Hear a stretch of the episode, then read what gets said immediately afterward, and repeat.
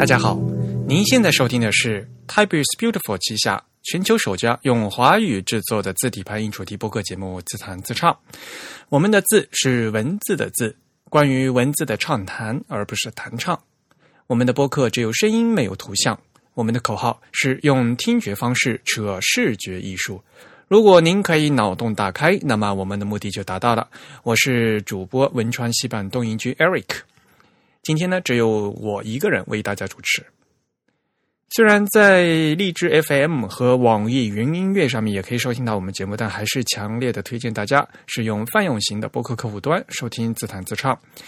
我们的网站的地址呢是 typeisbeautiful.com，欢迎大家与我们交流与反馈，也推荐大家用邮件的形式。如果您喜欢自弹嗯自弹自唱，也欢迎用 PayPal 或者支付宝向我们捐赠。无论是捐赠还是反馈，联系的地址都是 podcast at the type 点 com。现在进行捐赠，还可以参加我们定期的幸运听众的抽奖活动，获得两位主播和嘉宾为大家准备的精美奖品。奖品呢，包括字体的相关书籍、海报和明信片等等。那今天呢，我们也会进行第下一轮的听众抽奖的活动。大家听到这期节目呢，应该是八月八号啊，非常吉利的一个日子啊。那么，所以呢，我们就按照往日的习惯，呃，截止到呃礼拜天的深夜，也就是八月十三号的二十三点五十九分，嗯，在这到呃截止的时候呢，呃，所有为我们。嗯，捐赠的朋友们都有可机会呢参加我们下一轮的抽奖活动。这次呢，我们为大家准备的奖品呢，是由台湾的文鼎字库啊提供的精美的杯垫。啊，这个杯垫上面呢，我我自己也有一个，呃，非常漂亮，而且呢，它是多功能的哦。呃，就希望大家能够喜欢。我们呢也会把这杯杯垫的照片呢，呃，放在我们的网站上面，大家可以看。那今天呢是我们的第五十三期呃特别节目，嗯，因为在这一期呢，我会给大家呃播放七月十七号，呃，我应 Type School 的邀请，在上海的复旦复旦大学的中分中心进行的一个演讲，我会把演讲的这个录现场录音经过剪辑呃呃发给大家，呃，讲座的题目呢叫。文银讲坛啊，呃，副标题是日文字体排印的超级入门。因为这一场讲座呢是收费的，所以呢，我不可能把所有的现场录音放出来啊。那这这在这个三个小时的时间里面，我给大家主要讲述的是日文和日文的字体排印。所以呢，呃，我的讲座内容其实就是五个部分。首先呢是日文，然后呢是。字，然后就是体，然后排和印。那在今天的播客节目里面，因为时间有限，所以呢，我们呃把这内容稍微精简一下。那我会把日文的，然后字，然后中间的那个排的部分剪辑出来，希望呢大家能够喜欢。好，下面呢我们就把现场的录音接进来。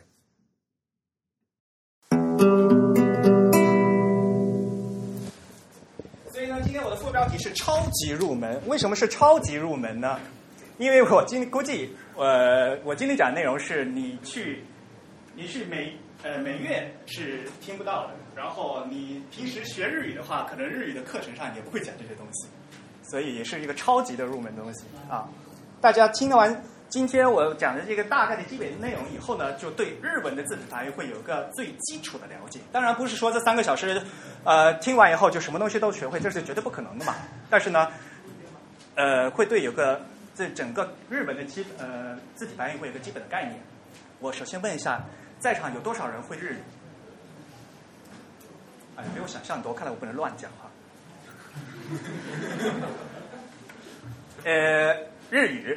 中文叫日语啊，日日语的日语叫霓虹国啊，不是霓虹国哈，但是霓崩和霓虹啊，在在日语里面有两两有两种说法。呃，我自己是呃是学日语的，然后呢，他们呃在我我是北京语言学院的嘛，在语言学院有梗儿，说学英语是笑呃哭着进去笑着出来，学说学日语呢是笑得进去，哭得出来。然后最后一个梗儿是学阿拉伯语是哭得进去，哭得出来。啊，为什么说学日语是笑得进去，哭得？因为日语看起来很简单的，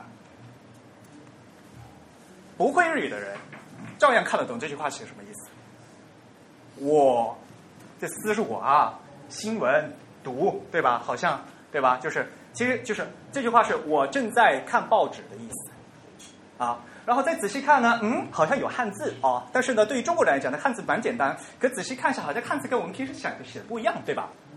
日本的汉字和中国的汉字不一样的。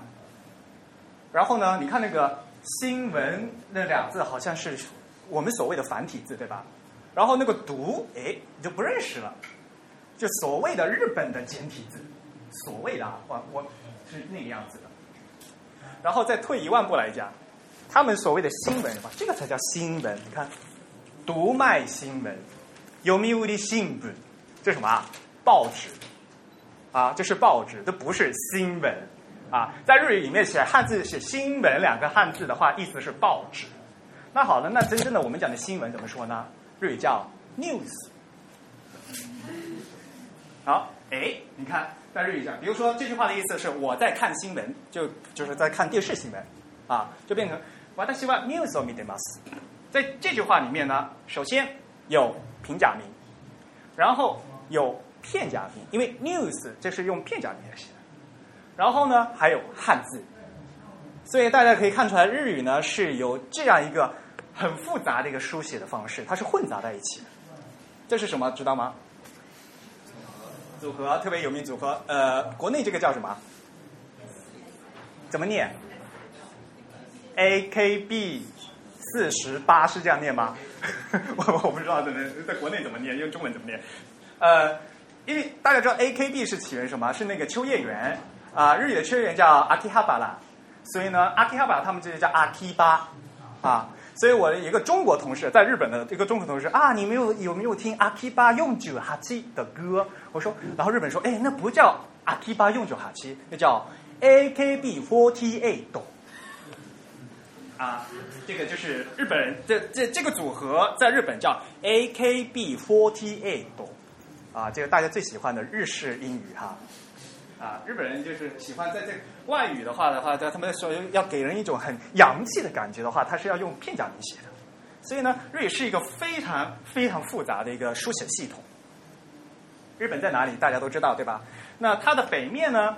是我们经常说哈，在日语啊，它其实，在语言学上，它有阿尔泰语系的一些特征，啊，它是我们讲叫粘着语，因为它有好多助词粘在一起的，它的语法呢很像那个你阿尔泰语系，就像蒙古啊和从那个和欧亚北大陆那边过来的，同时呢，它又受中国大陆的影响很深，大家大家大家都看到了吧，有那么多汉字啊，但是说了，日本的汉字和中国的汉字不一样。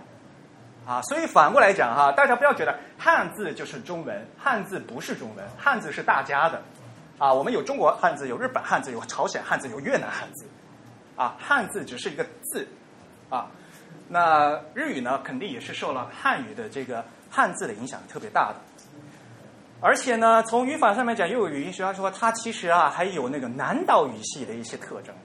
啊，在语言学上，南岛语系就比如说印。印尼呀、马来、菲律宾，他们还就一些北太平洋那些岛国，他们这些，所以呢，它生它在这个位置上，所以它受它受这个影响。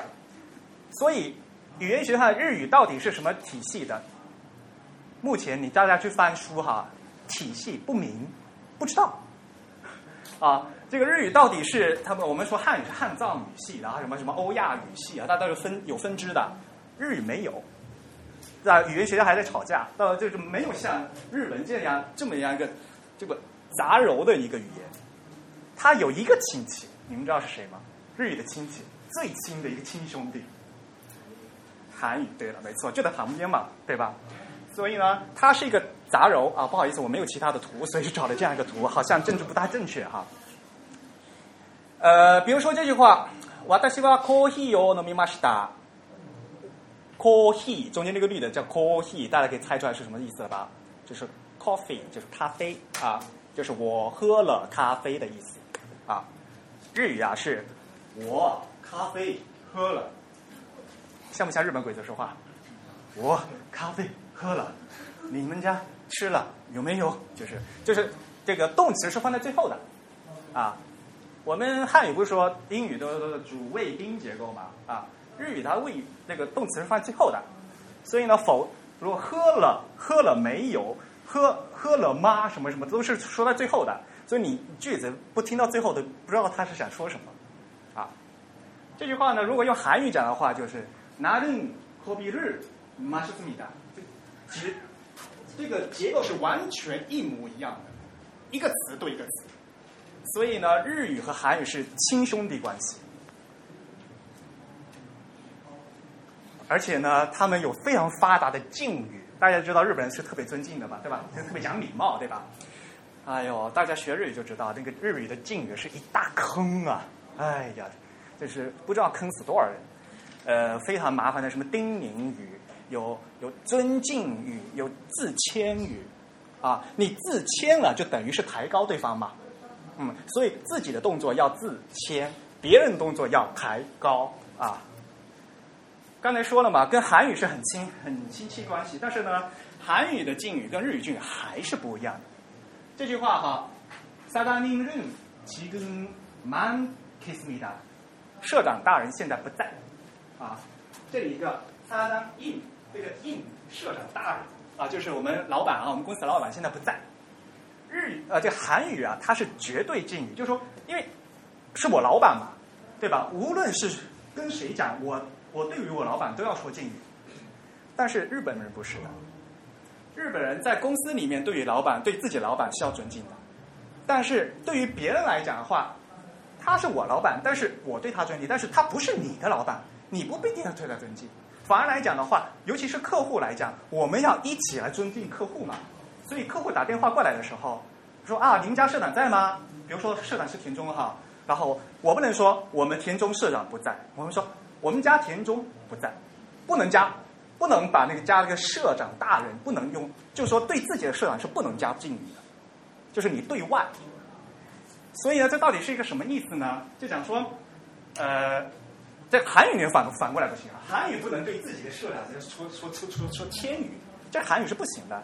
意思是说，在韩语里面，它是一个绝对的敬语。你对你们家长辈，你对人家该尊敬就是要尊敬的，不管你对谁说话都是要尊敬。但日语不是的，日语是相对的。所以呢，一句话看人说话，特别特别麻烦。所以同样一句话，好像你这么问了，我就这么回过去，不对的。你这么问了后，然后要以我的这个跟你的这个亲近关系，把所有话换一遍，再倒回去。所以呢，这是日语特特别坑的地方。这个是所谓的进了日语的坑啊。所以呢，今天呢，呃，就用一个很短的一个时间和大家一起入坑，请君入瓮。那么还是我的那个老一套哈，大家如果听我的字节目的话，都知道我是爱讲字体排印的。那么今天呢，我们跟主标题就是跟教大家讲日文的字体排印的超级入门嘛。那我们就从字体排印四个方面来给大家介绍这个日文到底是什么鬼啊。首先呢，说字的话，说日文字要先给大家排除两个迷思。第一个迷思，他说你们日语不是有五十音图吗？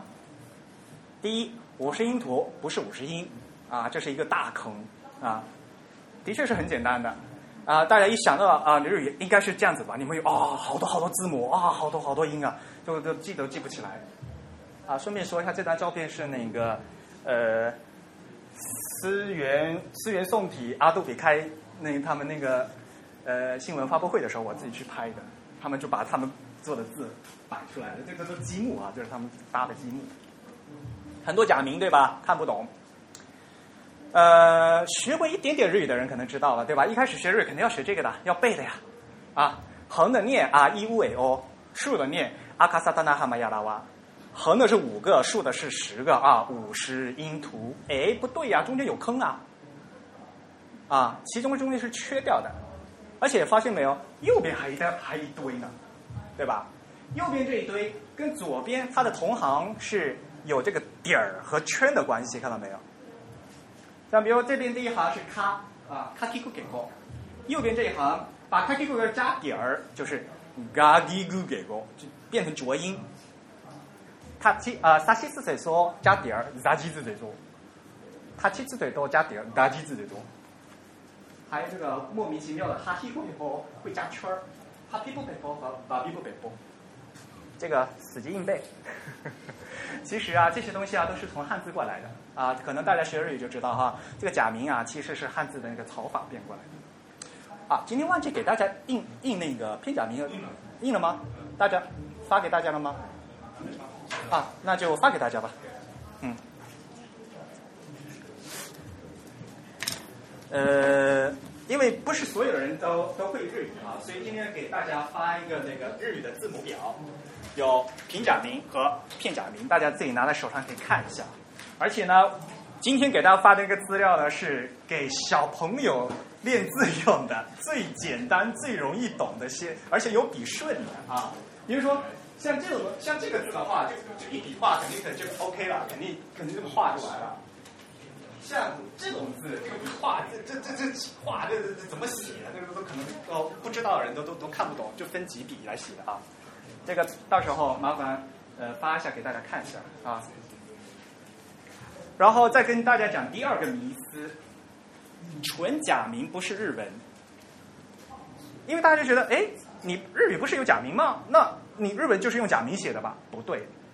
啊，纯纯粹的假名，你如果都用假名写的话，日文是这个样子的吗？不是的吧？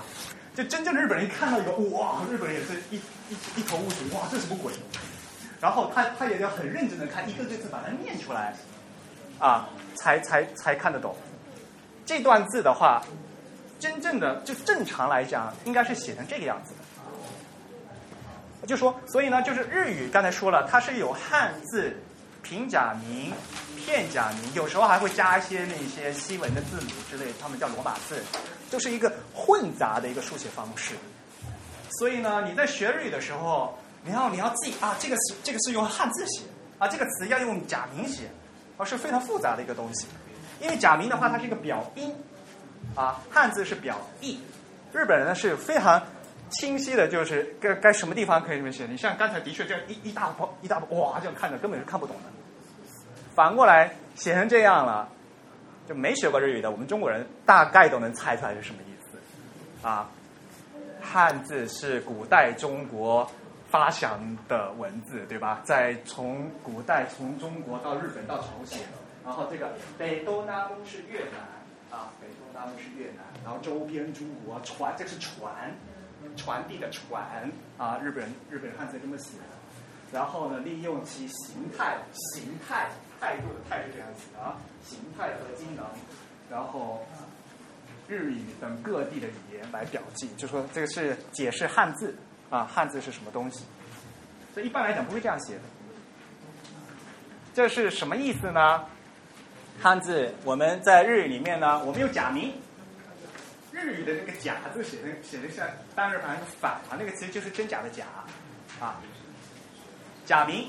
它的它其实有反义词，假名的反义词是真名，啊，什么叫真名？真名就是汉字，因为是从中国传过来的，然后他们自己创造的这个是假名，啊，所以呢，在日本里面最常用的是，就叫卡纳托基利准，啊，就是要用假名和汉字混着写，假名汉字混着写，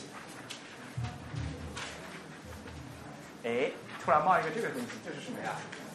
人间失格，呃，太宰治啊是非常有名的日本的小说啊小说家，然后这是在中国出版时的书，有很多人就迷有迷思说，哎，这个人间失格，呃，你要体现日文呐，所以你看，在中国出版的都，这是不同出版社出的书，都会在封面很明显地方写上假名。人間失格，人間失格，每每本书都写，每本书都写，都都都都会写假名。但是呢，你看日本，这个词本来就是要用汉字写的，而且作家就是用日本汉字写的，而且像这样的两个词，一般小学生都会念，没有必要用假名写出来。像这个书的话，在日本它最正常的表记方式就是用日文汉字写，那没有必要写假名。反过来，好像我们中呃，我们这个国外的出版社要体现异域风情，要体现日本特征，还特地把这个假假名写的那么大啊！再给大家看一遍，你看我们国内各个出版社出的，每本上面当然会会写汉字，写人间失格，但是呢，因为这是中文，所以这上面是中国汉字，对吧？还好，这这几个字呢，就是啊，刚好中间这本这本是那个好像是台版还是港版的，所以刚好是繁体字。刚好这四个字呢，跟繁体字一模一样，啊，你看日本他们他他们他们自己就是从来是不写那个假名的，所以就说这个什么正常的呃正常的词应该写假名，什么正常的词要写汉字，这个对于学日语来讲，这是就是一个很正常的一个过程。你在学的时候就就是这样子。所以在我们大学一年级刚学的时候，就是有时候会被人讲：“哎呦，你们怎么会写这么这么难的字啊？我们一般都不写哦。”就是，所以你要去在学日语的同时，你要掌握它这个字啊。他们这个字呢是日日本母语者，他们是有这种感觉的，有这个度的感觉。尤其是小说家，有些词呢是可以写成假名，也可以写成汉字，但是他故意在这个时候，他就觉得要用假名写，要用汉字写出来才有那种那种感觉。啊，日本的他们这个表记方法是很就很不是很死板的啊，是有灵活度在的。嗯，说到汉字呢，因为这个这这张图是我在东京给那个中国的啊给日本设计师用的啊。呃，说到汉字的话，大家都很熟嘛，对吧？所以这张图我就一过了过了不拍哈，过了啊。因为今天多多少少要讲到一些日文的东西啊，给大家感受一下日文的日本历史哈。他们从神文、弥生、飞鸟、奈良时代、平安时代、镰仓时代，然后江户时代是大概是这样一个过程哈。然后你看神文前面就都木有了哈，那我们就不说什么了。呃，所以呢，我们大家知道，在唐朝的时候不是有遣唐使吗？在那个时候呢，中呃所谓的中日的交流是非常频繁的。然后那时候呢，有很他们来大陆的学了很多这个大陆的文化，然后把然后带回日本以后呢，再又发扬光大。在在日本，他们叫后来变成国风文化，就是一开始是学习中国大陆的东西，后来呢，再把自己的文化发扬光大，消有一个消化吸收的过程，然后变成他们自己的文化。这是特别典型的日本文化。日本人他们会非常尊重传统，而且学的有样子。我们也会经常说啊，好像很说很多很传统的东西可以在日本可以找得到，但是反而在我们中国的本土找不到，这是有这是有原因的。啊，他们会会拿一些很很重要的东西，然后就把把它它当宝贝自己存保存的特别好。啊，那我们今天说的假名啊，平假名、片假名啊。其实都是在差不多在奈良时代，啊，我们隋唐时候才基本上刚刚诞生出来的，啊。刚才我们发的那个是两张，就一张是平假名，一张是片假名。可能发的时候方向不一样，可能有些只拿到片假名，有些只拿到平假名，大家注意一下就行了。然后这边，呃，反正我们还会发，然后就这样传。嗯。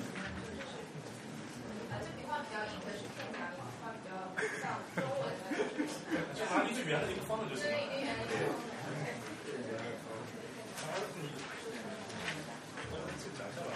呃，还没概念吧。这张是片假名，这看起来，你看这个有什么单人旁啊，有什么单人旁啊，有什么有这种笔画，就就一撇，就单纯一撇啊，这样的，这个都是片假名。片假名，我们我们之所以叫片假名，是因为它是所谓的只言片语，嗯，只言片语，它是汉字的一部分过来的。楷书，我们看起来像楷书，就楷书汉字一部分过来的。另外这张笔画更复杂的，软软的那个好多圈，然后比如说这底下中间有个这圈，大家可能都认识这个什么的，对吧？在中国假日本货经常，中国人做的日本货经常有这个什么德啊啊，这个德这个字念 no 啊，这个字念 no，嗯，而且呢，大家到时候我后面会讲到，日本人习惯是竖排的，所以竖排应该怎么呢？怎么这个这个表应该竖着念？竖的话应该从右边往左念，横排是横着写，从左往右写，但是竖排的话应该是竖的从右边，所以就是 r e u a o 卡 t k u 从右边往左。啊。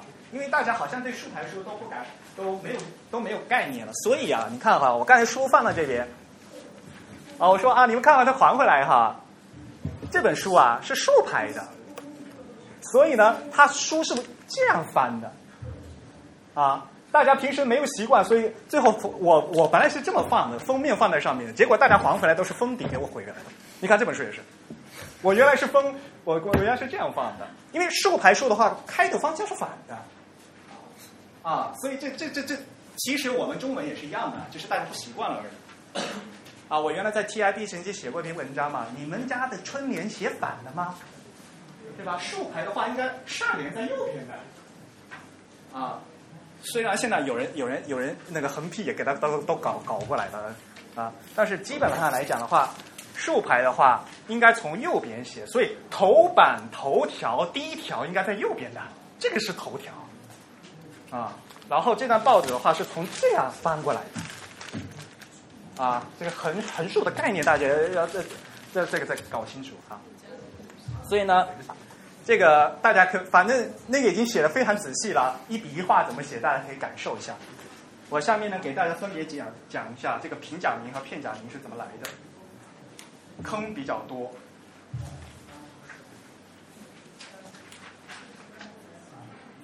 大家知道这是什么吗？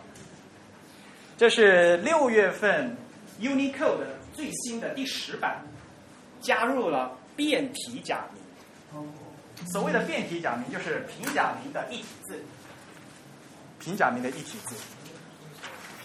大家看到现在这个平假名啊，其实是一九零零年日本的他们叫文部省，也就是教育部定下来的。以后平假名就这么写了，一九零零年哦。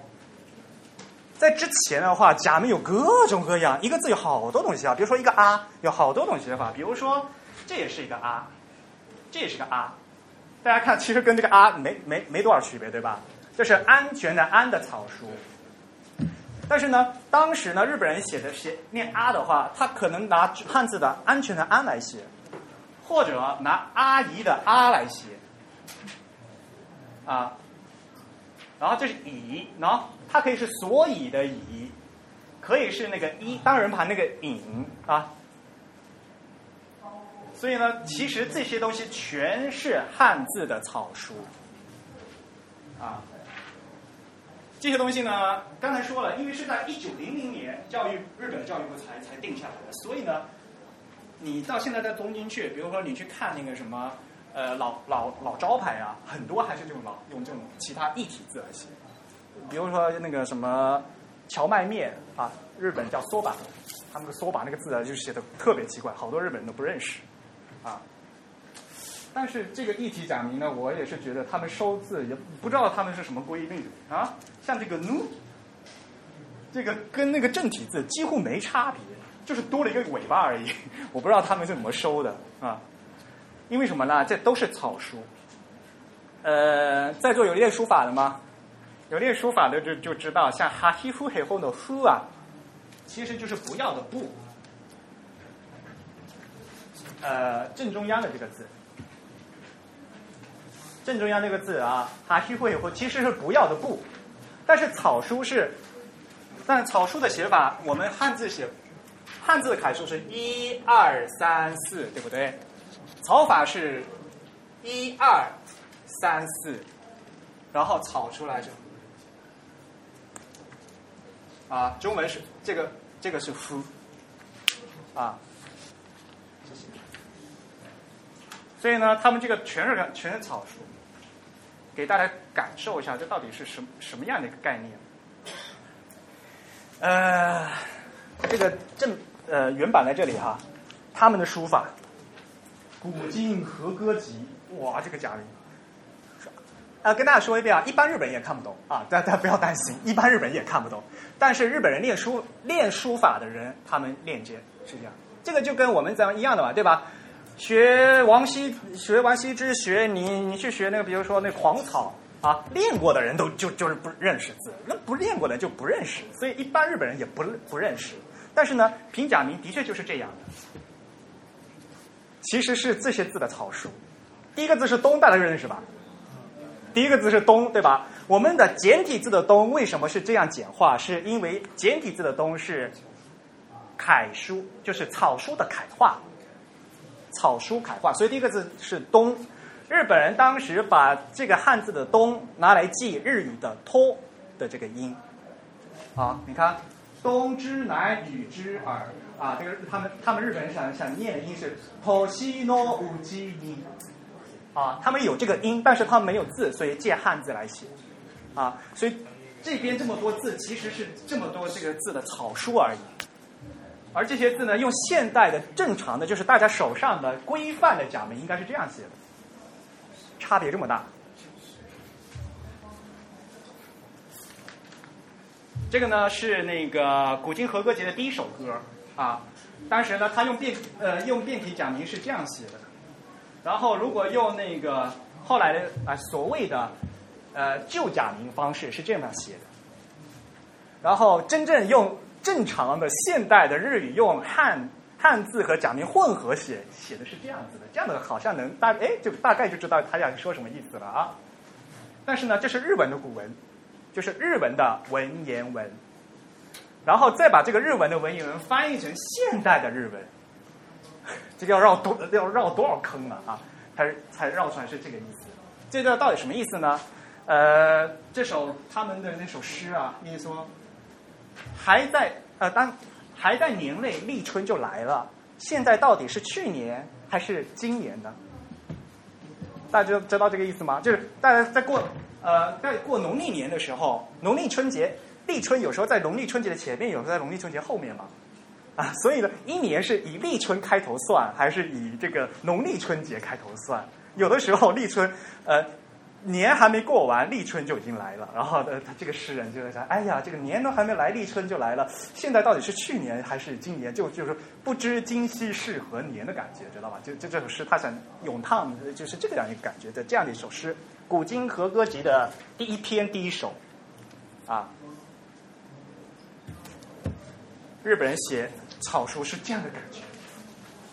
这个是已经到江户时代了啊，日本写，大家看哈，他。他们写那个字啊，就是打波浪的，就都这样的，看到没有？一波三折，要打的非常厉害，很夸张啊。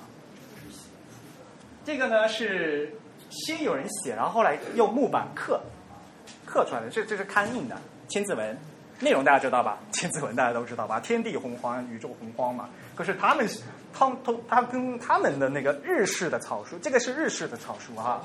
叫玉家流，啊，日式的草书，就所以跟中国的草书又不一样了。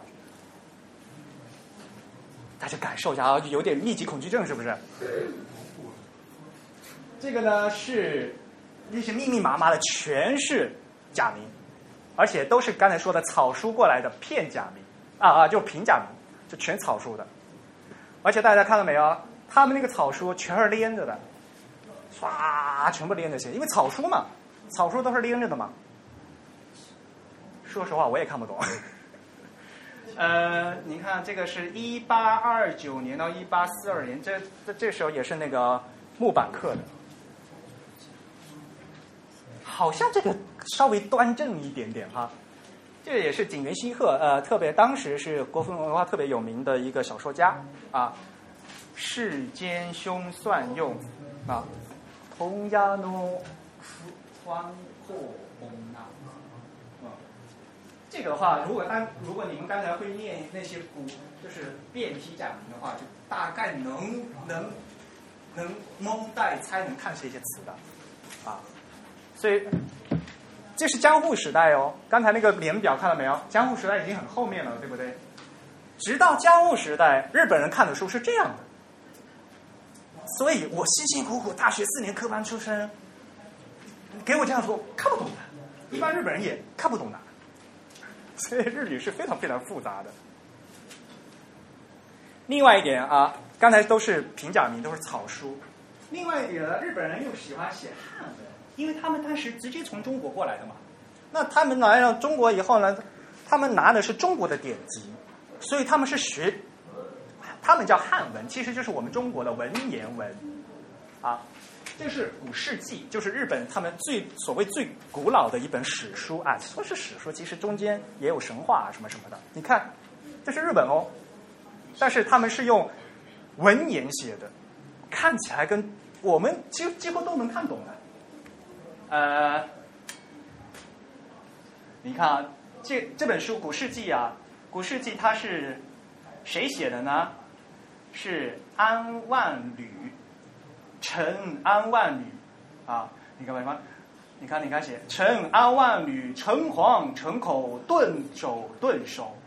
然后这本书是什么时候呢？是合同五年正月二十八日写的，啊。然后这呃，《古世纪》的正文从这边开始，从这从这个字开始。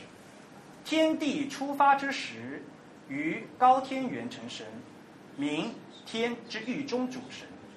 啊，我我现在用汉语念出来，好像都都都没问题，对吧？日本人不是这么念的，日本人他会给它倒回去，倒回成日本念。啊，所以呢，呃，当时的文化人他们是学汉文的，男男生，呃，当官的。有知识的，写的是汉字，用汉文写。然后呢，女生啊，要要是记一些自己的东西，写一些日记啊什么的，就用假名写。所以大家如果知道一些日本文学的话，比如说什么《源氏物语》啊，那些是日本的女流文学，就都是女生写的东西。他们呢，平安时代女生都是用刚才那个那样，非常呃，真的是。他们写的东西就就都是都是长这样子的，啊，所以呢，有像刚才说的假名真名哈，有有另外一种说法叫男手和女手。汉字所谓的真名是男生写的男手，假名那些平假名啊是女手是女生写的，啊。然后，所以呢，日本它一直都有两个系统，一个是他们所谓的和文系统和一个汉文系统，啊，它它是非常复杂的。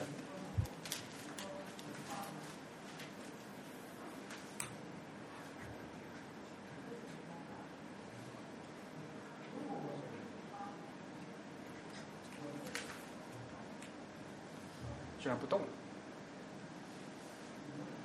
然后刚才那古世纪到后面呢？有那个活木板活字印刷了，这样刷出来的话，乍一看跟我们中国古典文件好像一样，对不对？没什么区别了，啊，哎，但是仔细看，它每个字啊，你看这有有有记号看没有？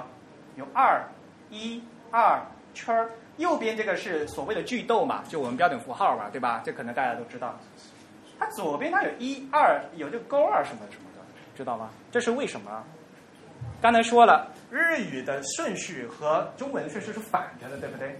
我报纸看了，啊，所以呢，写的时候虽然是按中国文言文写，但是它念成日语的，它得倒回去，所以他要做第一先念这个，第二念这个，他他要把他先把汉字写出来，然后这个把顺序倒一遍，啊，这是日本人念汉字的。读法，所以啊，日本是这么辛苦的。我自己呃，日语大学四年级要学日文的古文，我几乎都不记得，都还给老师了。然后呢，还要再学日本人是怎么读中国文言文的，就是要加这个标点，加这个圈，加这个，他们叫反点，就是要反过来啊。真正的一般的日本人，他们。中学是学叫语文课本对吧？他们叫国语，然后到了，然后国语他们也要学古中国的古诗，也要学中国的这些，他们叫汉文，就是文言文。等到高中的语文啊，他们高中语文就分三科了，一科叫现代文，一科叫古文，一科叫汉文。古文是他们日本的文言文，像比如说《源氏物语》啊那些东西，啊，汉文是中国的文言文。他们的汉文啊，是具体是什么感觉？是这样的，这个是呃，这其实是他们的中学课本这是他们的中学课本，就是说在日本一般一般的日本人，就是他们语文课本至少这样的文章他们是会读的。他们为什么能读呢？你看他有做标记，看到没有？故人西辞，故人西辞，哎，这是二，所以呢，要先一先念一的黄鹤楼，然后再念辞，啊，所以日语是 ko jin nishi no kata ko kakoro o jishi，就得这叫倒过来念，日 日语是这样。的，所以呢，他们的汉语，他们的汉文课程是什么呢？就是如何把这些字颠来倒颠来倒去，这是他们的做法，就是要注这个二三一呀、什么什么什么。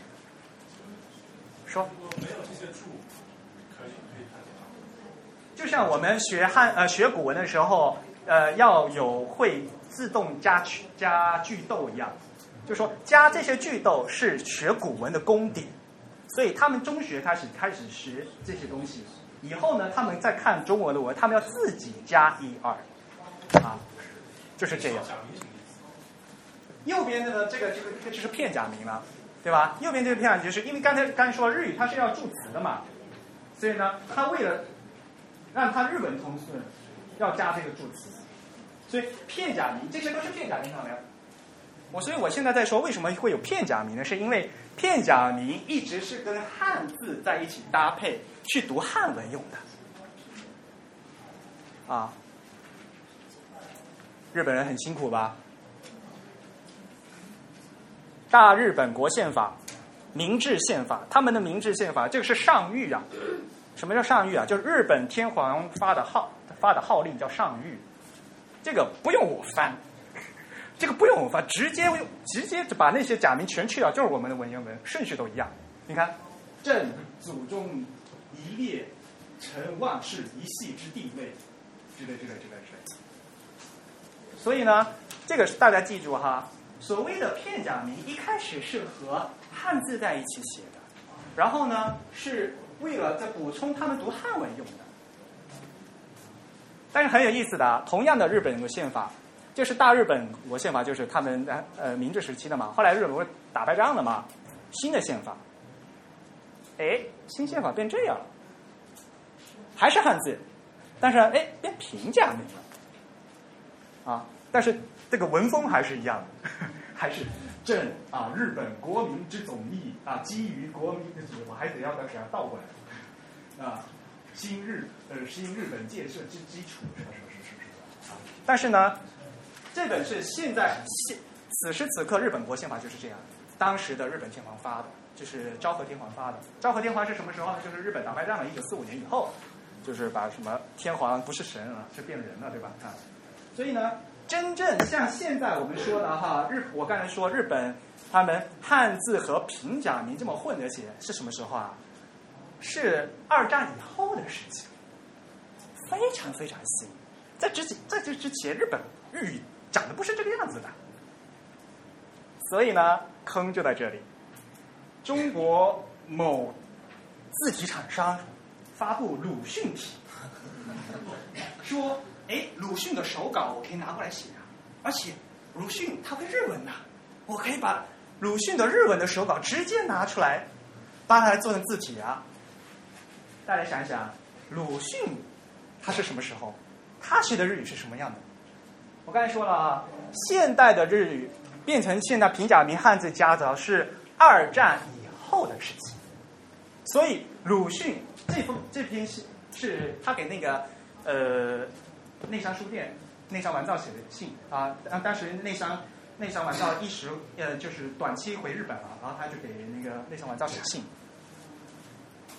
鲁迅的字其实还很比较好认吧，对吧？我我认认真真的、很认真的又重新给大家誊写了一遍，啊，是这样的一个感觉，啊，所以呢，大家可以看得出来，虽然你不懂日语哈，你可以看得出来，这个是一个虽然他的口语。已经是不是文言文了，已经是口语了，但是它的写法还是汉字和片假名。所以啊，呃，字体厂商就哭死了。他本来想想去挖些个鲁迅的的的原稿的一些平假名拿来用，结果发现鲁迅从来不写平假名，都是片假名，啊，拜起先生先生的啊手手指就是姓哈，不是我们的手指啊，日语的手指是姓啊，呃先生的信我已经很早就回到呃就应该应该很早就收到了吧，北四川路，但但是鲁迅不是住在上海吗？啊，北四川路每天还是非常的照样那么繁华呀，好像什么什么什么什么啊，这说的是这个事情。所以啊，所以日本呢是非常坑的，估计这个事情，那个自强他们自己都没有料到，哈。所以等到现在是二战以后，日语的大概率才是现在这个样子。所以你稍微问一些年长的人，他们写他们写的日文都都可能是不一样的。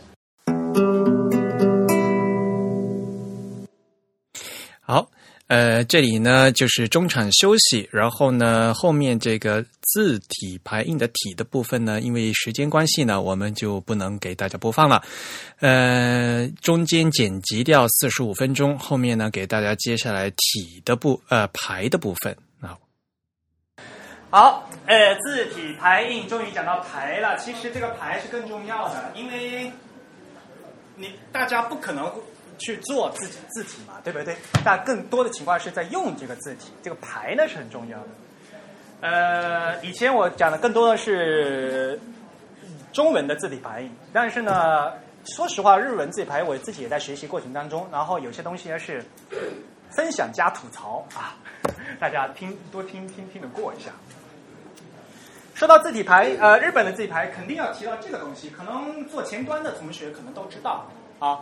日，这叫日文，呃，日文排版需求，日文排版需求，这个是 W 三 C 的一个叫规范性文档啊，这个技术文，呃，这叫技术笔记，嗯，同样版本的有一个中文排版需求哈，中文排版需求的呃编辑呢，我是其中之一，呃，日文排版需求呢，这个是非常早，你看二零一二年他们做的第二版。做的非常好，啊，网上呢是免费全公开的，但是我觉得还是有纸质书比较好。结果一看，这个纸质书这么厚，这本书啊，我自己家我自己家里有这么厚，所以呢，这是一个什么意思？就说里面的内容啊，是说我排版，我实现日文的排版有什么需求？你先跟我讲你有什么需求，说完了以后。软件开发商给你帮你把这些需求做出来，啊，这是写给不会日语的，比如说写给美国人看，啊，让跟他们解释说啊，日文有这样的，呃，日文有横排，日文有竖排，日文要怎么怎么样，啊，所以这些需求是很关键的。很多人到现在，我们很多像中国，嗯，中文排版现在是什么问题呢？我们自己需求是什么？啊，我们呃要好像要标点悬挂啊，那你标点悬挂你要怎么做啊？对不对？你要什么标点要怎么悬挂？你要说清楚啊！你说不清楚，我软件怎么给怎么给你做啊？啊，日文你，它日文版说的非常清楚。那从日文的排版肯定会讲说，我们日文有横排有竖排啊，这个是什么？明治二年，一千八百六十九。说到横排竖排的话，肯定要从传教士开始说。为什么呢？中文第一本横排的书，大家知道是什么吗？马里逊的那个英汉词典。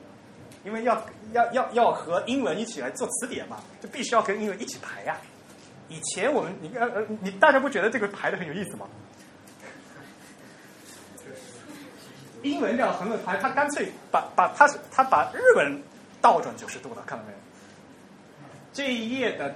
我为什么选的这一页呢？这一页的第一个词，typographer，typographer，排版好像就是排版。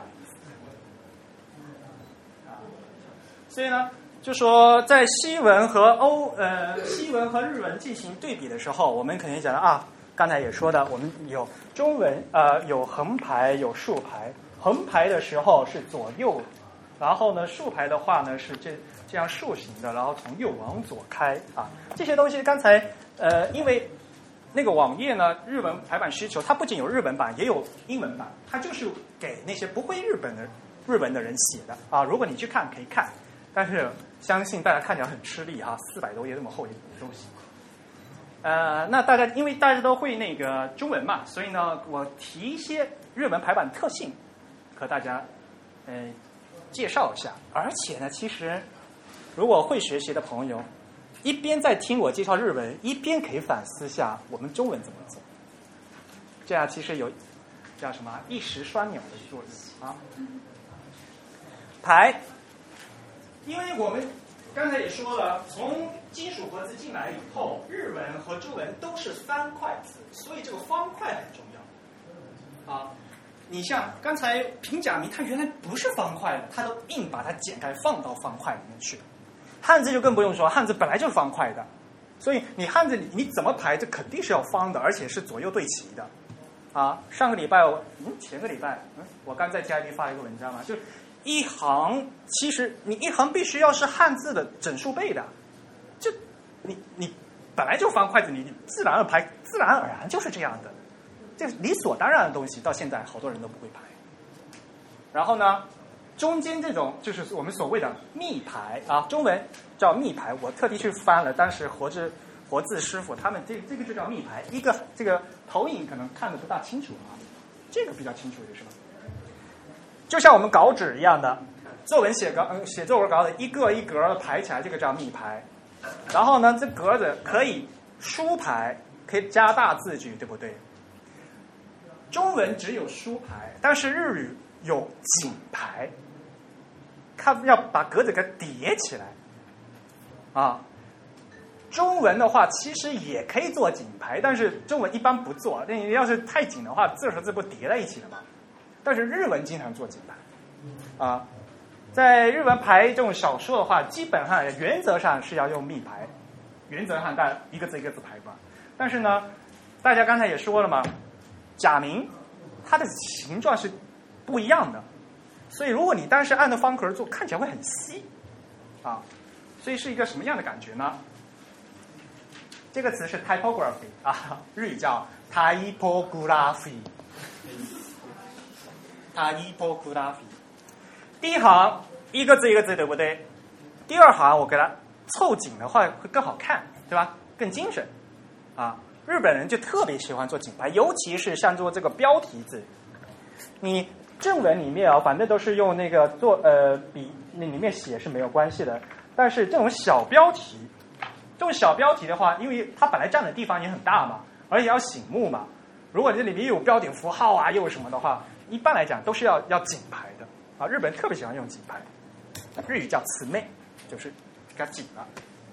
然后从这这个图上面啊，是感觉就是说一个方块一个方块给它叠起来，对不对？这所谓的紧排。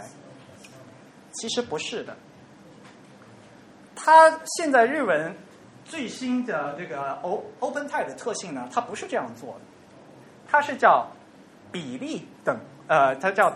比例字，proportional。我们说比例字听起来怪怪，就是叫不等宽啊。方块字不是等宽吗？现在呢，他们假名是不等宽。为什么不等宽呢？你看，它每个字的宽度是不一样的。比如说，第一个字其实它两边是有空的嘛，它实际上没这么多啊。所以把这个它原来四方形的，先给先给它改成不等宽。然后把把这不等宽再紧排而已，这只是普通的紧排，而不是密排啊，不等宽的密排。然后我还可以 kerning，你看白色的这两个字哈，这个其实是其实念起来是飞啊，那个小写的一，刚好它左边这个字是 f，呃 f 的话它刚好是撇进来的嘛，所以它的右下角是空的啊，所以呢，他觉得会有空可以再再。靠近一点，这个步骤大家觉得像吗？是不是跟西文一模一样？原来说汉字呃日本是方块字啊，跟中文一样。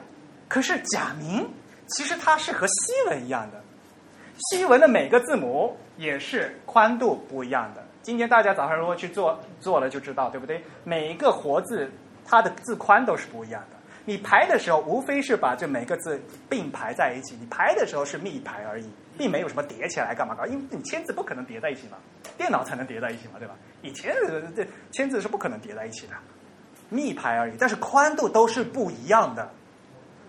然后再到底下这一步，遇到特殊情况的一个字偶对，我们叫 kerny 嘛，翻译成字偶对嘛，需要特殊调整的时候再进行调整。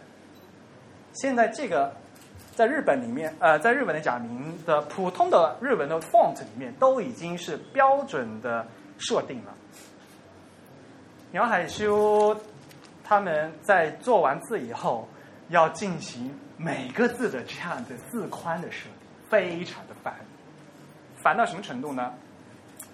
这个其实可以通过 OpenType 的那个 GPOS 的特性是 P out 啊，就是 Proportional Alternate。啊，如果大家上个礼拜罗小弟有没有跟大家讲这个东西？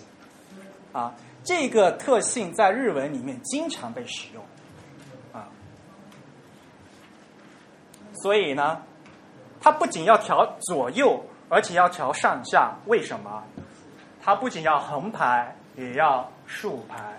所以呢，现在从这个时候开始，我给大家讲日文排版，大家一定要脑子一定要想好啊，横排怎么样，竖排怎么样。横排怎么样？竖排怎么样？啊，因为大家实在是不习惯。呃，我们汉字本来也是竖排的，因为大家实在是不习惯。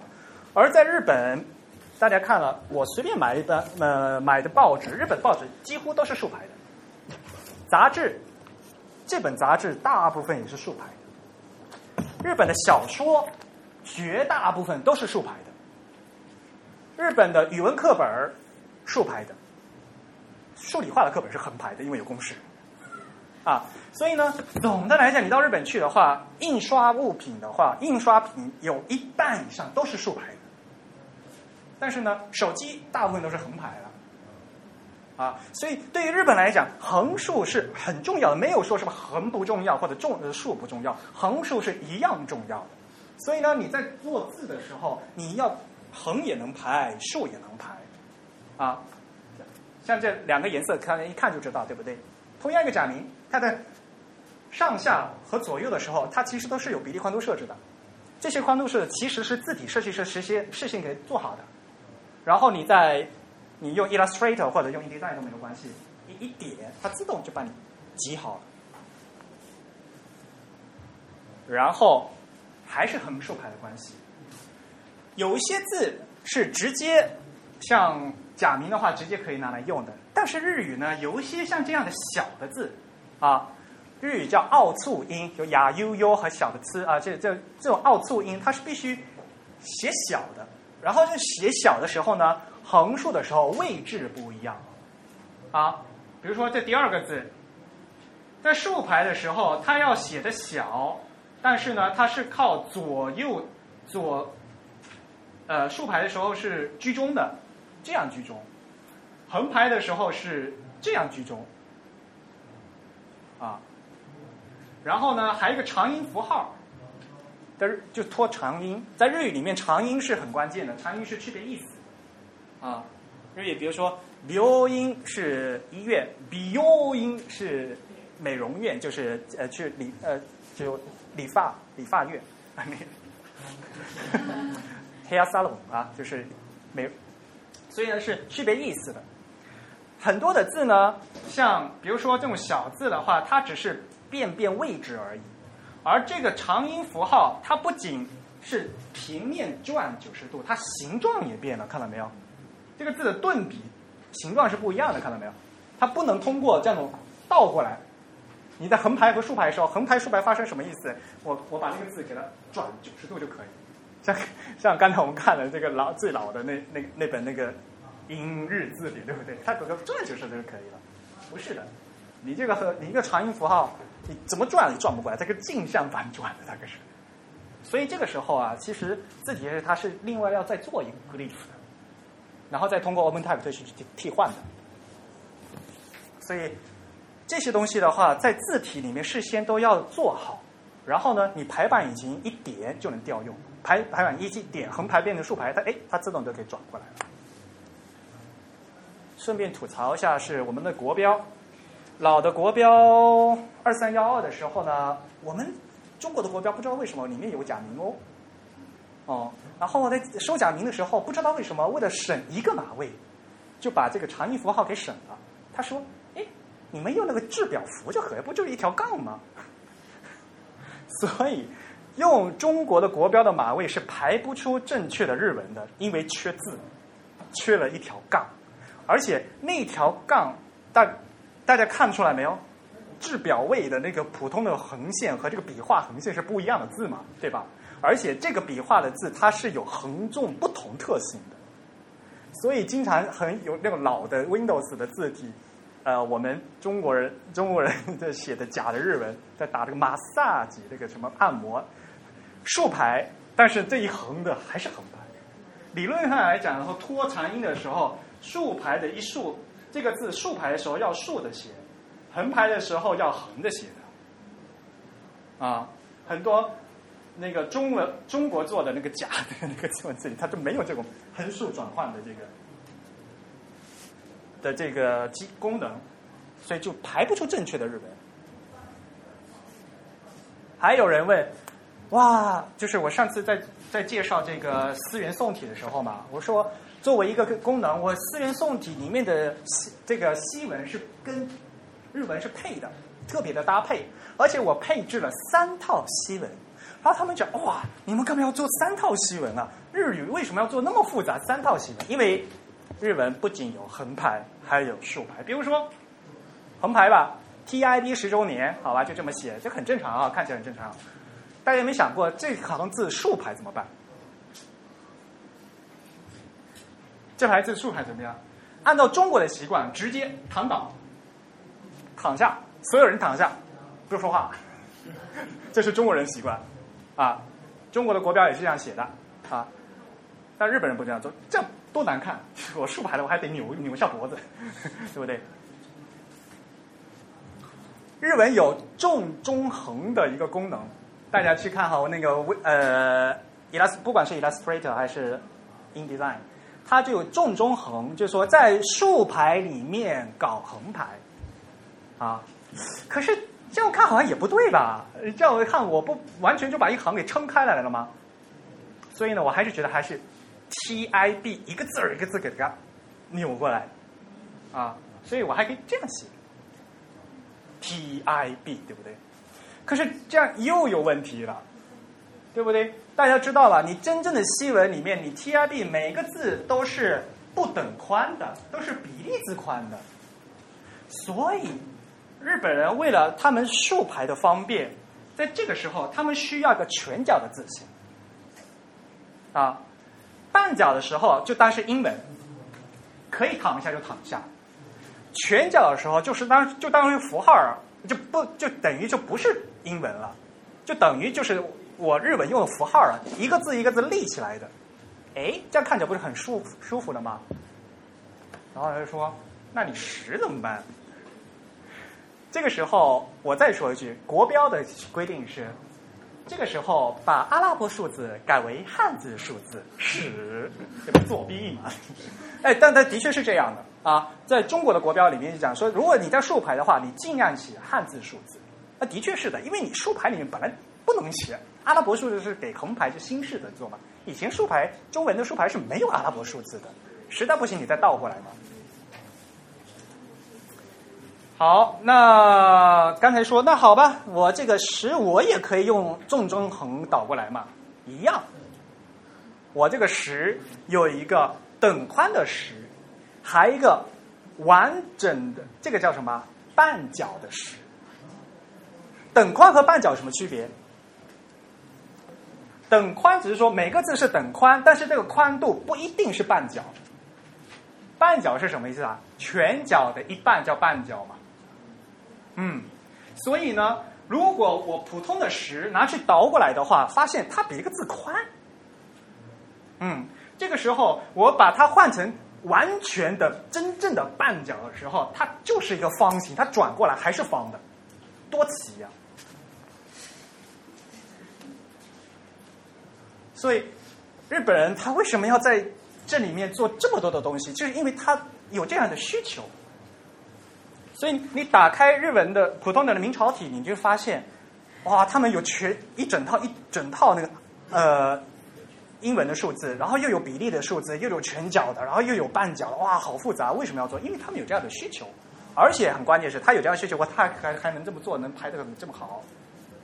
这个重中横的这个功能在中文是没有的，啊，日本人经常看着看竖排嘛。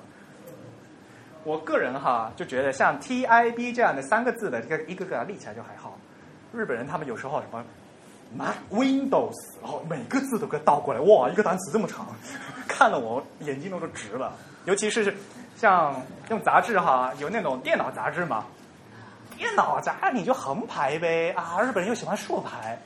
然后呢，那个竖排那个电脑上不是好多那种词吗？它其实说实话，那个长的那些词，我觉得还不如倒过来嘛，对不对？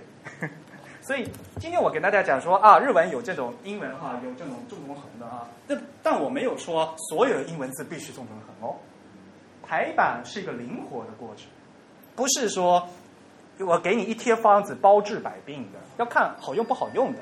啊！但是我在做字的时候，因为你有这个需求，我要事先把这个字形全部做好，万一你要用的时候，你可以用得上，是这个意思。所以日文的 InDesign 其实中文 InDesign 也是一样的，可以调用各种各样的 OpenType 的特性。这个东西如果我再讲下去的话，就变成 InDesign 的技术讲座了，我就不跟大家搞这个东西了。会 OpenType 的人一看这红字就知道是什么东西。啊，可能罗小弟也给大家讲了一些，呃，但是 OpenType 的这个水还是比较深的，我今天就不跟大家讲了。而且这些东西的话，有的是日文有，有的是阿拉伯文有，有的是什么的有的，就比较复杂啊。然后呢，还有一点，退回到日文的特性，我们说日文呢它是混杂的，平假名和片假名其实加起来呀，大概占整个版式面积的百分之六七十。啊，所以呢，日本人他们有一个特别大的需求，是什么需求呢？他们是要需要一个复合字体。哎，你说复合字体，中文说复合字体，好像就是就什么中西混排才用嘛。但是要别忘了，日文它这个整个整个表记方法，它本来就是混排。日文本来就是汉字和假名的这样的一个混排，所以呢，你看哈，我把这个平假名和片假名换一个字体。这整个版面就不一样了，这个这个表情就不一样，看到没有？再放回来啊！我右下角写的我用的我用的那个字体哈，一一个是游明游明朝的 semi bold，一个是游明朝汉字是游明朝，但是假名换成了三十六坡的假三十六坡的假名，那个坡就是 point 啊！大家打开你们的那个 Mac 就可以发现。，Mac 给你们预装了这两个，这两套字体的，其实里面的汉字是一模一样的，只是假名或不一样，啊。当然了，字体设计师如果有字，它它其实它就是一个混，记得这个记得这个图哈，就是它是一个混杂的过程。所以呢，在日文里面呢，这个所谓的他们叫 Gosei font 啊，我们中文叫复合字体，对不对？他们对复合字体是一个非常重要，对于日文内部来讲很重要。我们是说跟西文混合的时候，我们才会用这个，对不对？所以啊，大家打开一看，我们中文的 InDesign 呀，里面没有这么多项。日文定制在你看它可以选第一行是汉字，第二汉字选什么字体，假名选什么字体，全角全角的约物就是全角的标点符号选什么字体，全角的记号选什么，半角都可以选，他们可以各种各样混，这是为了他们日文内部排版需要的功能。另外呢，其实 InDesign 最最重要的功能啊，是在这里，标点挤压设置，这个是最难的一个功能。估计我我不知道大家对这个功能有没有什么了解。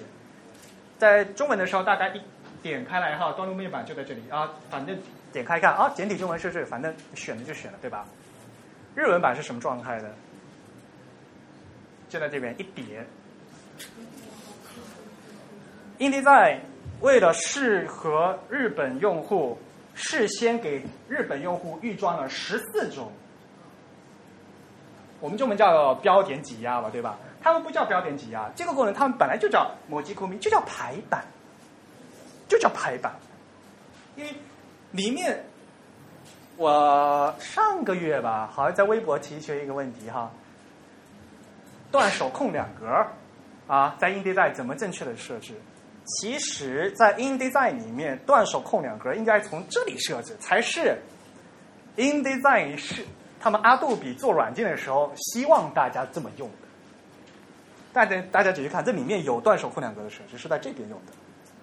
哎，你你你你这边不是你这个不是有断手空可可以的手含缩进吗？对，但是那个是给西文用的。大家如果用那个，大家发现啊，那个是什么？是什么？是长度设置，对不对？你要输的是个 point 或者是个毫米，对不对？但是你往这里面输啊，可以设格，空两格或者空一格，这是给方块字用的。啊，其实你如果是网络前端，就是就空一个 EM 嘛，对吧？嗯，但是这个思路就很很顺呐。我要空两格，设置空两格，完了，啊。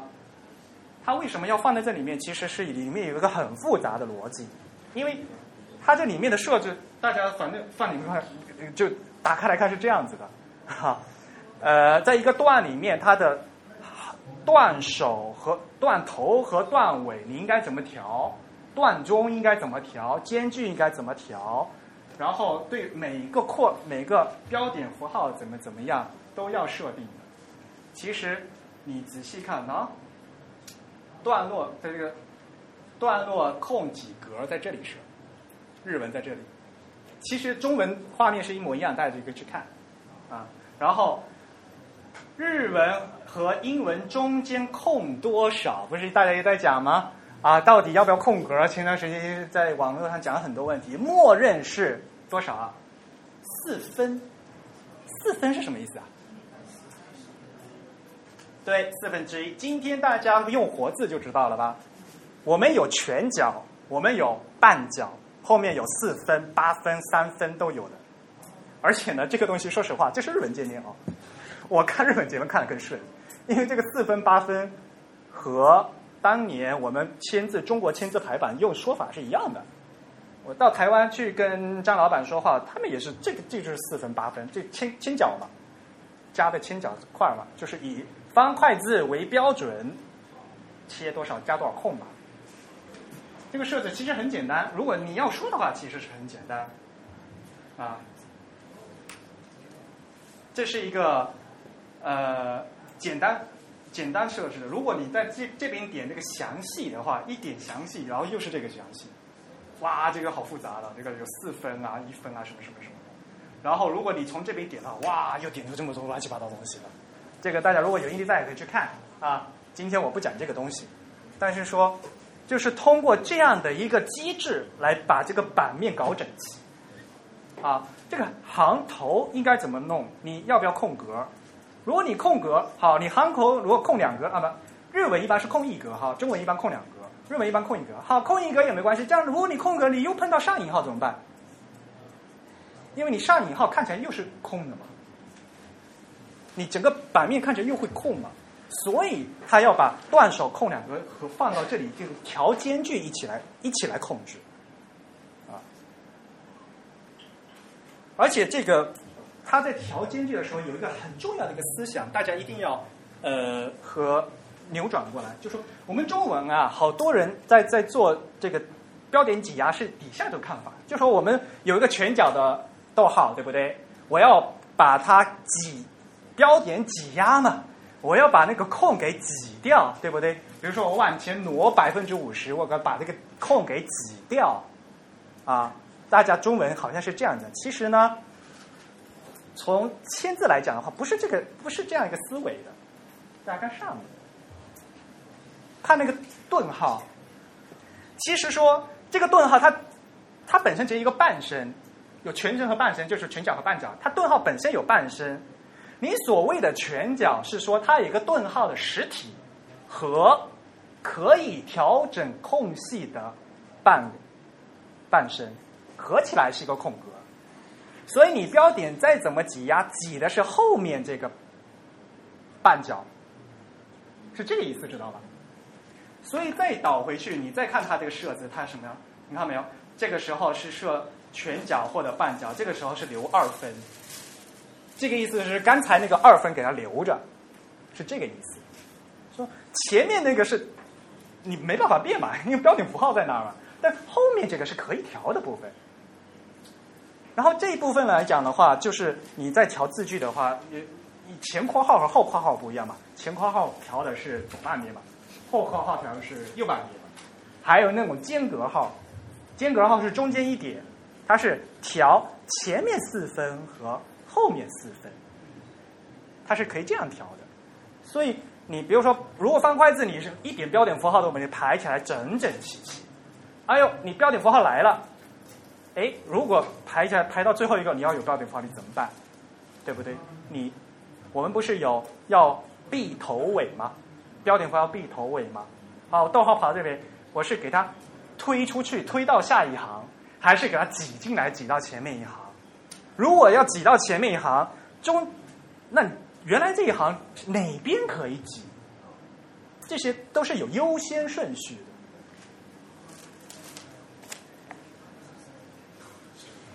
祭祀相当于我们的国标，它有规定，它有把标点符号和所有各样的各各种组合排版，它都有分级，它有规定哪一类应该怎么挤，最多能挤到多少，最少它有推荐值，这是日本的国标，祭祀日本的工业标准，但是这个标准呢是不是强制的？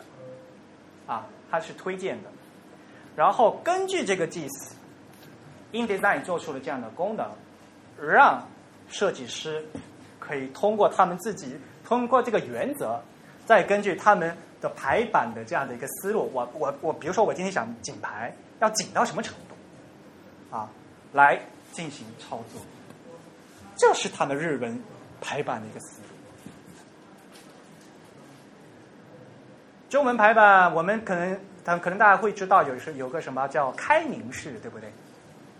知道吗？开明式，开明是什么？逗句中的什么逗号、顿号是可以半角，但是句末的句号、问号、感叹号是可以全角。这个意思其实就是分级的嘛。当你挤的时候，你前面这个句中的是可以是一个层次层次的优先度，后面呢又是一个层次的优先度，或者说你给它全全角。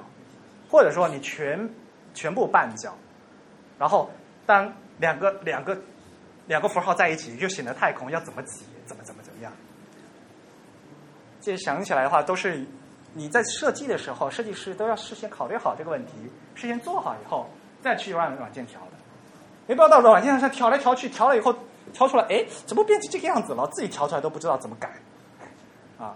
因为这个的确是非常复杂，非常非常复杂。这个是一个人会不会用 InDesign，就是看他这里会设的好不好。啊，大家用的中文版的 InDesign 其实就是日本版的 InDesign。阿杜比没有给中国人开发中文版，所有的功能都是给日本人开发的，然后把这个界面翻译成中文给你们用而已。好吧，而且说实话，因为日语是如此之复杂。日文这样做的，其实中国人差不多，你马马虎虎可以用了。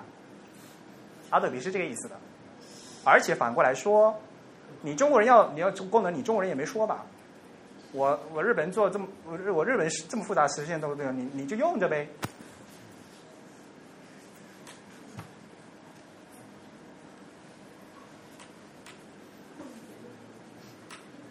还有呢，就是这个叫注音。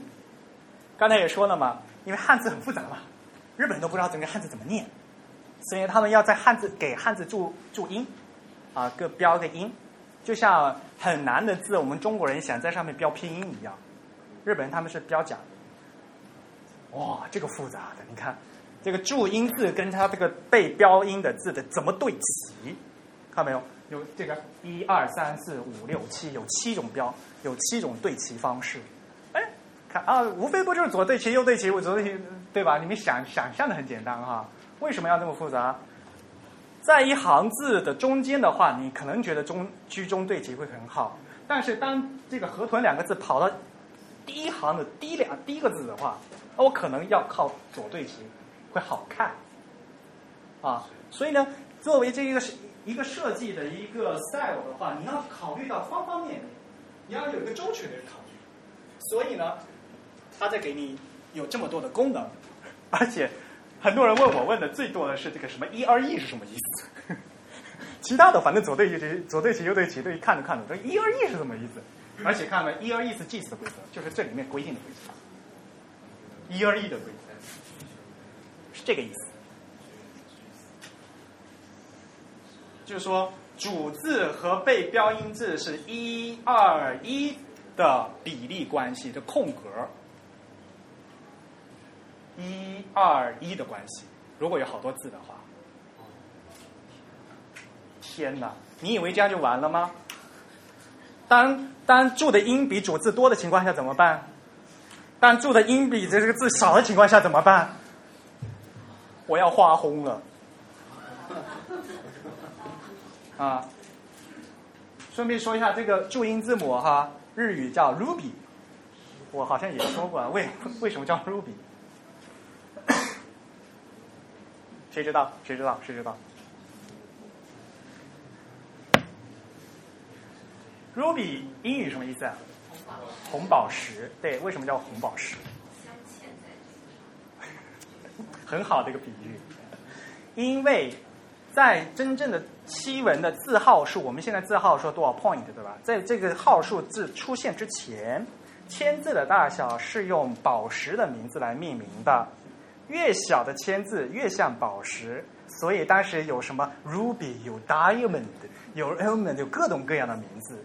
而这个正文是五号字，正文五号字的一半。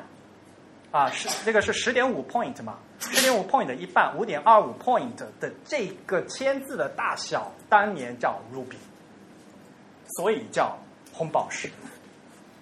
你们去看哈，很多像什么前端翻译啊，这个这个 ruby 的功能现在在网页也可以实现的。很多他们那些英文翻译不好的就红宝石功能，什么鬼？排版的红宝石功能啊，这注音的功能。这具体的我不讲了啊，这这实在是太复杂了。然后呢，还有一个呢，就是大家比较关心的，就是所谓的所谓的中西混排，对不对？日本人叫和欧混殖，欧就是那个欧洲的欧啊，混殖啊。其实啊，日本人的我们说日本人自己做的比较好，其实他们也走过弯路。大家看日本老的那个字体啊。他们里里面原配的那些细纹也是不好看的，但是呢，现在他们有改进。像我现在给大家看的这个是 Axis 这个字体，这个字体的它原来是一个日文字体，给 Axis 这个杂志用的。这个杂志整本杂志用一这一款字体，当然它有不同粗细，整本都是排的。这个西文是如此之好，把西文抽出来可以单单独当做一个西文字体来单卖的。这个西文字体的设计师是小林章，所以啊，大家在设计字的时候肯定会有各种各样的 matrix。现在西文叫呃，我们叫 matrix 啊，呃，这个度量的设定。所以呢，你怎么样把这个中西文的字和汉字和那日文的话还有假名、有平假名、有片假名，你怎么给它搭配起来？嗯中文的话，中文汉字本来是没有 baseline 的，对吧？baseline 是给西文用的嘛，底下画一条线对齐的嘛。可是你现在搞网页排版的时候，网页行高就是用 baseline 来算的。真正的电脑这个 font 这样的一个电脑文件里面，它汉字也是有 baseline 的，中间这条红线就是 baseline，对吧？这是没有办法的事情，就是我们现在用的这个技术是美国人发明过来的。搞得现在我们这不伦不类的汉字也有 baseline，就是无非大家有默认啊。当做字的同朋友知道，我们这个字框是一千乘一千嘛，对吧？默认里面画的是底下一百二，上面八百八，加起来一千嘛。这个 baseline 画在什么地方？这只是个默认而已，有的时候会调的。那是西文的排版，尤其是网页排版，都是以这个 baseline 来基准的。你这个你 baseline 一调的跟别人不一样的话，这个到时候排版的排的就就跟人家字体高低不一样了。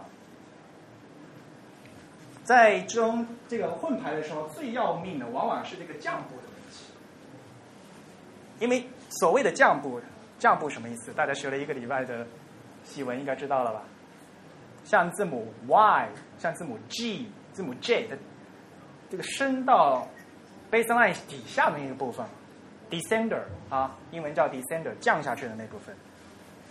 因为刚才我们说西，我们汉字是画在这个一百二的这个位置的，所以底下那个降部很窄的。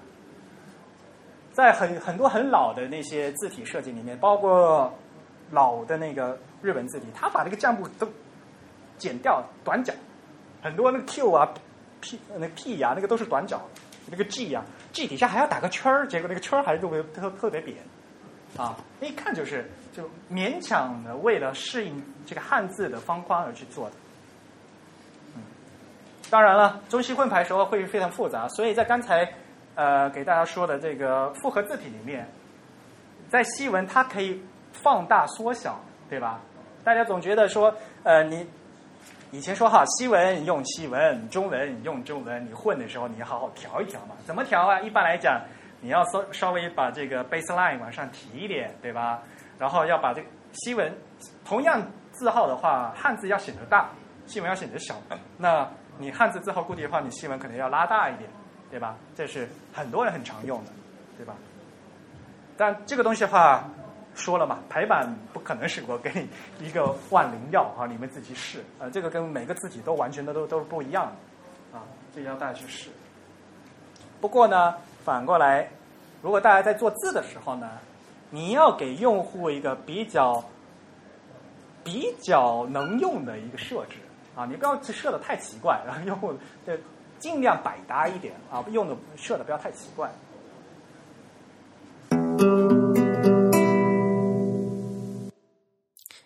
由于时间的关系呢，那最后一部分字体排印印的部分呢，我们就不在节目里播出了。那接下来呢是现场观众的回答问题的环节，请大家继续收听。呃，可以有几分钟可以接受大家的提问。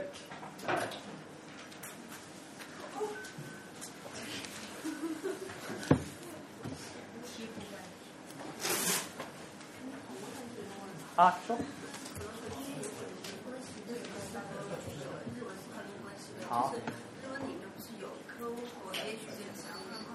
嗯，日文日文的排版里面不是有 Q 和 H 这个单位吗？对，对，所以我一直很很想知道，就是有看过他们很专业的这个测试，对，呃，他们因为他们早最初他们在没有电脑的时候，他们全部是用手画的，所以他们会标这个地方是十六 H，嗯，多少 Q 多少 H，对对对，所以我就一直很好奇，就他们他们是会认为这个 Q 和 H 中间其实是有有一个比例关系，他们在控制这个东西吗？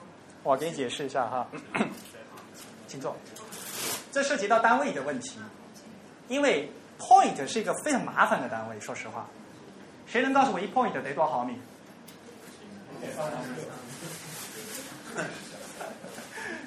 零点三五几几几，应该如果我没记错的话，它是一个无限循环的小数。嗯，而且我刚才说的是电脑，我们现在 DTP 软件用的 point 和签字的 point 不一样，签字而且有英美的 point 和欧陆的 point 大小也不一样。当它要换成毫米的时候是非常复杂的，而日本人喜欢用的 Q 和 H 就很简单，一 Q 等于一 H 等于零点二五毫米，就等于四分，四分之一毫米。因为什么呢？大家会觉得很纠结啊！你在画纸面的时候，你明明是用毫米去量，但是你在算字的时候，你却是用 point 去算，然后算了后总是有零头，这个是日本人最处女座最最纠结的这一点。你不要觉得好像零点零零一、零点零一毫米好像差的不是很多，你一个字差零点零一毫米，当你排成二十个字以后，累积误差会越差越大。每行你排不齐的，已经早早上大家在做签字你就知道。你排以后对吧？这甚至有时候要你要用那纸插进去调那个缝儿。所以呢，这个日本人特别喜欢传统习惯呢，用 Q 和 H 去做值。这是怎么来的呢？这是照排机器来的。照排机器里面，对于字距来讲，叫一个 H，其实是叫一尺，叫一一哈，日语叫哈，就是牙齿的齿，其实齿轮的齿。因为最早的照排机器转一个齿轮是零点二五毫米，啊，然后呢，还一一 Q，一 Q 是一级，所以啊呃，可能刚才说反了，字号是用 Q 来表示，行距是用尺来表示，但是不管是一句呃一 Q 还是一 H，它们都是零点二五毫米，所以对于他们来讲的话，首先喜欢用 Q 和 H 的人。他们脑子里有有概念嘛？比如说，我跟你讲十十公分，嗯，大家脑子好有概念啊，这么长哈。我跟你讲十英尺，嗯，什么鬼啊？大家如果有在美国有有生活过，就知道东西重量是用加仑的啊，温度是用华氏的，哇，这就疯掉了。这英这个单位啊是很关键的，尤其你在做东西的时候，你你有概念。那在日本呢，他们有很长时间那个照排的那个观念，啊，当然了，后来刚才说那个零点二五尺呢，就是调一个齿轮零点二五毫米是最早期的那个呃照排机。那后来呢，后来照排机越来越精确了哈，他们可以调的更细了，零点零一毫米也可以调了，以前是调不了的。零点零点二五上面就是零点五了，在上面就是零点七五了，啊，所以有时候没办法调准的，啊。所以呢，他们习惯用这个单位呢，只是就是一个习惯而已。在无论是在 InDesign 还是在 Illustrator 里面都可以用。无论你是写 Q 还是用 Point，它你现在输进去，它甚至在那个输入框里它可以自动转换。但是呢，呃，如果反正我的推荐是说，首先你要知道你在用的是什么啊。如果你连一 Point 是什么都大概都不知道，这个这个不大好啊。然后呢，你尽量统一，因为是单位嘛，对吧？你尽量你在做一份东西的时候，你用一个统一的单位，你不要字又用 point，然后其他又用毫米，然后等一下又把再把自己搞来搞去换算换算算去，永远都不会，呃，都不齐，知道吗？刚才说这个中文排版、日文排也是一样的，因为因为方块字我们一般来讲默认它是齐的，它不像西文，因为西文本来就是不等宽的嘛，西文不齐才是正常的。日中文和日文本来是齐的，所以呢，对于这种零零碎碎的这种零点零零几毫米的这这种间距，哇，看着是很难受的，啊，即使你调，像刚才看了看了吗，他们调四分、调八分，就不会去调零点零零几毫米啊，对不对？这个到时候你调来调调的懒懒散散了之后，你你对你对你自己这个设计会不可控，所以设计师他觉得他对这个。单位他有感觉，然后他希望他对他自己的作品可控，所以在很长一段时间里面，设计师还是喜欢用 Q 和 H。关于这个事情，我在知乎上有做一个比较详细的回答，你可以去看一下。但是这个事情的话，可能跟一般朋友的话不大，根本就不知道 Q 和 H 这个东西，所以我今天故意是不讲啊。这样你提到的话，所以个刚好可以跟大家解释一下，这是一个非常有日本特色的一个东西。那个。那个大举都市还特别写了一篇文章啊，大肆推荐啊，你们应该用 Q 和 H 啊，这样的就会齐呀。向西方人推荐 Q 和 H，但是西方人呢，用 Point 也用了几百年了，对吧？也也习惯了，这个无非是一个习惯，不要强加于人 这个东西。嗯，这样回答可以吧？我有一个问题，就是那个这个 Pro Six 那个标准里面。因为这是日本人做的字，这个是日本人的需要。里面有一些些字和中国的简体字的字形刚好是一样的，但是呢，嗯，肯定是不全啊。这是给日本用的，不是给中国人用的。不，你不像 Unicode，Unicode 是各个国家提取的，而且 Unicode 的汉字是 CJK，它有一个 unification，它有统，呃，中文应该叫认同。这个字是不是同一个字？要不要把这个马尾统起来？这是专门给日本人的。哎，说实话，这个是 Adobe Japan 一杠一杠二杠三杠四杠六嘛阿杜比也有给中国有个阿杜比 Jap 呃 China 一杠一杠二的 GB 一二也有，但是中国人一般不用。中国人中国自己厂商就直接用那个我们国标的那个码，嗯。但是大家也知道，我刚刚才我解释了，大家就知道，其实国标码是肯定不够的。如果你要再做，你要实现横排竖排的话，你肯定要多做字符的呀。国标码是肯定是不够的啊、其实，那事实上呢，其实也是自行厂商也在做，他们内部有他们自己的标准而已，没有统不像日本那么统一的用 Adobe Japan。这个是在日本的话，这个是一个事实标准，行业的事实标准。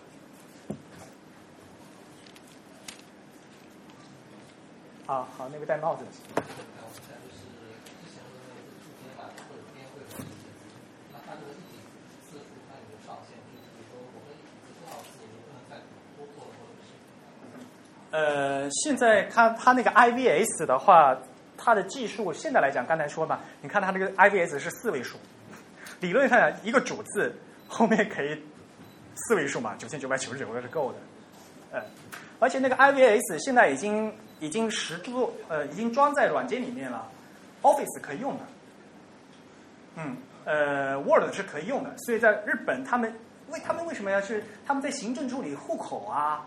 就是有没有人的名字打不出来，所以才搞这个东西嘛。啊，像 Mac 系 Mac 是全系统支持的，Windows 的话是 Office 是支持的，所以他们现在已经实际在这用这个东西了。啊，而且他们很很坚定的，就一定要把这个东西放到 Unicode 的标准去做。为什么？因为要大家统一一个东西，我这样传传这里才不会乱码呀。不是你用你的，我用我的，这我发给你的话，就就乱码，就就都不对了嘛。所以他们就一直很强硬的一定要要做这个东西。那 Unicode 说好吧，我给你开一个 IVS 的功能，你们自己去你们自己去登录吧。然后日本，所以他们有户户籍有户籍登录的，去搜专门搜一体字的。然后他们各个部门还有什么给外国人入管局，像像我的我这个我姓刘嘛，刘的简体字在日本的外国人管理局，他们还有一登录专门一个编了一个码是之类之类的都有，就他们就会搜刘，主要是针对人民定定义比较多。这个刚才也说了吧，这个是一个度的问题了。这个字到底是一个字还是不是一个字？这个啊，其实呃是很扯的。而且有些人就日本人觉得，我就是这个多一点，你就是要这样。他们大家一定要转换这个思维哈。你电脑打不出来是你电脑的不对，而不是说我字不对。啊，中国人好像有时候会登录说啊，你电脑打不出来啊，我把你字改掉，对吧？我们在我们在做户口登记经常会有这个事情，外国人不是这么想的，啊，你电脑打不出来，这是你电脑不对。那想一想，哎，的确也是这个道理，对不对？啊，所以这个是思维方式的问题。所以他们日本人特别喜欢做这个东西，中国人呃有 IVS，其实中国想做也可以做啊，对吧？但是中国就没人在搞这个东西，而且我我们实际上也没这个需求。当然，刚才那个边是比较比较呃呃极端的一个例子了啊、但是一般来讲有好呃一一个主字里面带两三个一体字也是蛮多的，对。然后这个最终还是要要靠字字字体，你要去显示出来。你编码有了，你字字体公司要画那么多字啊，你不画出来，最后还是显示不出来。所以才会有鸟海先生哭要哭要死的两万六人，就就是因为有这样子。嗯。好，还有其他问题吗？如果没有问题的话，我们先解散，因为这实在是太热了。然后呢，我还反正我会待在这里，大家有什么具体问题的话，可以私大家互相私下沟通。希望再再次感谢刘庆，感谢还有三个小时大家都坐着，他一直站着的。没事。然后大家如果之后要签名啊，要合影啊，要这个握手啊，要什么这个。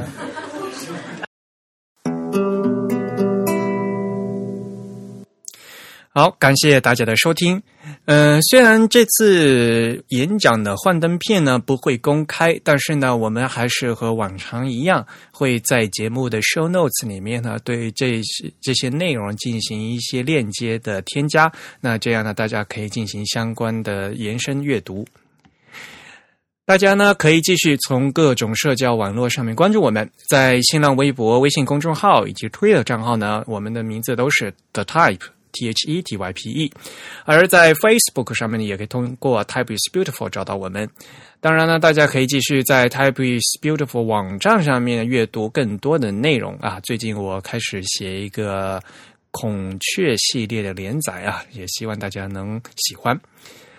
嗯，还是那句老话，写邮件给我们进行反馈。我们的邮箱是 podcast at the type 点 com，podcast 拼写是 p o d c a s t，the type 的拼写是 t h e t y p e。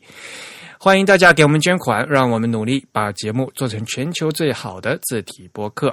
本次节目由 Eric 主持，是 Eric 在 macOS 上剪辑制作完成。感谢大家收听，我们下次节目再见。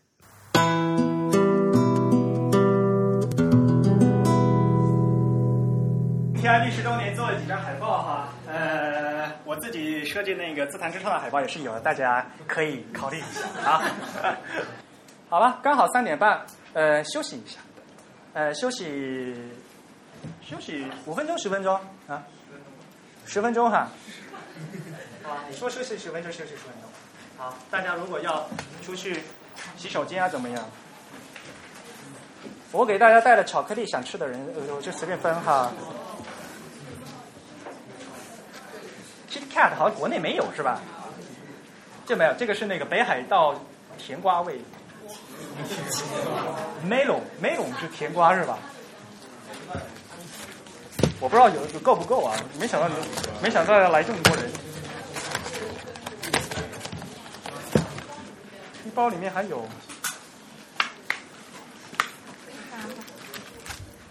我我要扔吗？